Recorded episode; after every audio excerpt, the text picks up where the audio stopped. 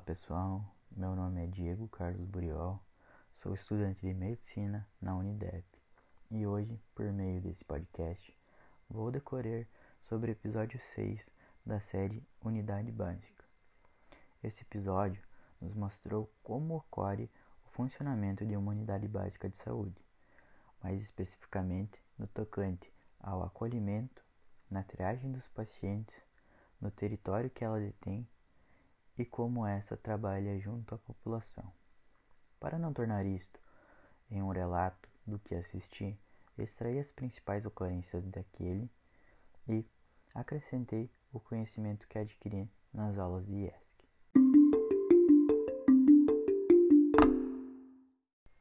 Pois bem, quando um paciente chega a uma OBS, o primeiro passo é o seu acolhimento, ou seja, é feita a anamnese, que recolhe os dados e queixas desse paciente.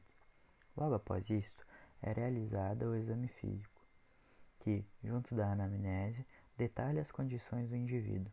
Com base nesses dados, é realizada a triagem. Esta que leva em consideração a gravidade do estado do mesmo e, por consequência, dá prioridade aos casos mais urgentes. Devido a isso, consultas programadas podem atrasar pois é priorizado os atendimentos mais urgentes ou que pedem por respostas imediatas, como paradas respiratórias, entre outras. Para o bom atendimento, faz-se necessário o conhecimento profundo do paciente, ou seja, suas condições de vida. E para este é necessário o conhecimento sobre o território que o mesmo reside. Informações estas sobre o saneamento básico, principais doenças da localidade, enfim. Juntando todas essas informações, o diagnóstico e o tratamento ficam muito facilitados.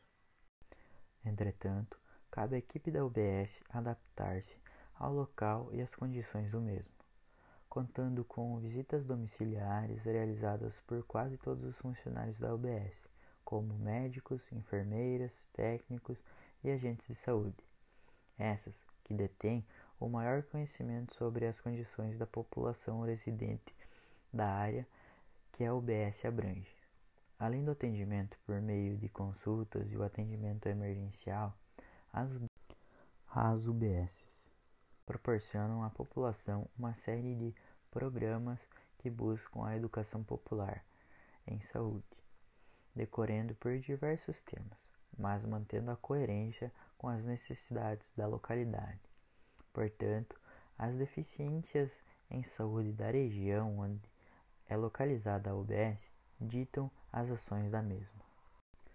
Bom, isto conclui o que eu extraí do episódio uh, em conjunto com, com o que eu acrescentei dos meus estudos em IESC.